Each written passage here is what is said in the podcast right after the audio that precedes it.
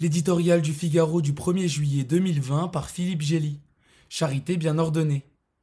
On voudrait croire à l'épiphanie européenne d'Angela Merkel, à sa conversion macronienne aux vertus de la solidarité et de l'entraide avec des voisins brutalement affectés par l'épidémie de Covid-19.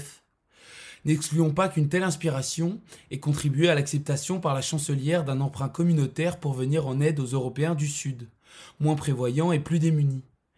Jusqu'ici, l'Allemagne ne s'était jamais départie du rôle de la fourmi dans la fable de La Fontaine, refusant toute mutualisation de la dette après la crise financière de la dernière décennie.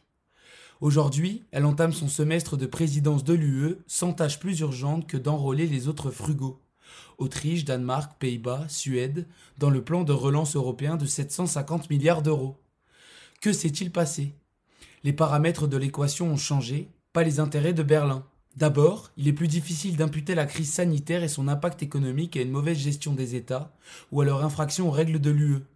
Surtout, l'ampleur du risque a fait comprendre aux Allemands qu'ils ne pouvaient laisser s'effondrer le marché unique, condition indispensable de leur prospérité, a fortiori dans un contexte de barrières commerciales américaines et d'instabilité des relations avec la Chine. L'Allemagne a compris qu'elle avait besoin de l'Europe, après s'être complue à croire que c'était surtout l'inverse. C'est une bonne nouvelle pour l'édifice européen. Considérée comme un canard boiteux il y a six mois, la chancelière, qui en prend les commandes, dispose d'un capital politique renouvelé à la faveur de sa gestion prudente et efficace de la pandémie.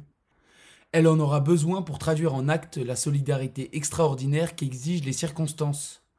Au terme de presque 15 ans de pouvoir, c'est sa dernière chance de laisser une trace en Europe, non seulement en aidant les 27 à surmonter la crise, mais en les tournant vers un futur d'innovation et d'indépendance.